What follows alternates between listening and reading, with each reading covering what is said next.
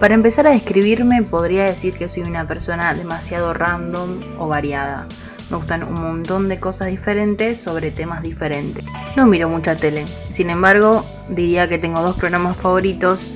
Uno que lleva el nombre de mi canción favorita en vivo.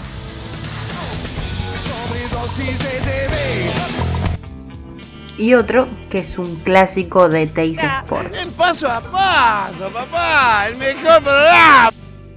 Siguiendo con el fútbol, uno de los días más felices de mi vida, si no el más feliz, es el 9 de diciembre del 2018.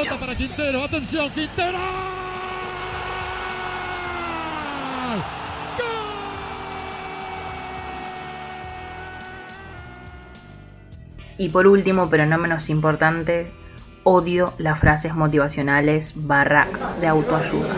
Ridiculece como sé tú mismo y cosas así.